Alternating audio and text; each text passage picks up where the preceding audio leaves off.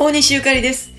え昨日横浜に行って素敵メガネの道夫くんのお店にあったサングラスをね、ちょっといろいろ私もついでに試着してたんです。で、最後にみんなで写真撮ろうっていうことになって、えーどれでも好きなんかけてみてくださいって言われて、パッと撮ったその赤いフレームのメガネがね、もうずっと忘れられへんでね。えーほんならその話をしてたらトラちゃんが、じゃあ今度ゆかりの誕生日にそれを俺が買おうって言ってくれて、えー早速今日の朝、あの、道奥に電話して、ちょ、置いといて、言うて、あわかりましたみたいな感じで。なんでやろうなんかこう、この年になってああいうちょっとドーンとしたメガネとか、あの、見つけて、えー自分にもしかしたらまた違うこう、風情が来るかもしれないっていうなんかお洋服への意欲とかね、えーライブの意欲ももちろんなんですけれども、えーそうやってなんかこう自分をあの勇気づけてくれるそういう小さなグッズ。今回メガネ一つですけれども。それかけてなんかどっか行きたくなるっていうような。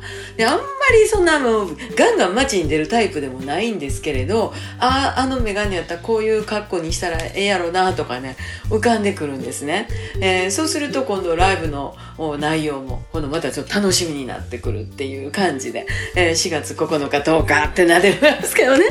えー皆さんとお会いできるの本当に楽しみにしております、えー今日はさんちゃんと散歩してたら桜の花びらがね、えー歩道をピンクに染めるってなんかの歌にも書きましたけれども本当に今は、えーこっちは桜の花びらがぷわーっと道に広がっていて春の良い風情でございます。皆さんのところではどうでしょうか。またメッセージもお待ちしてしてます。大西ゆかりでした。また明日。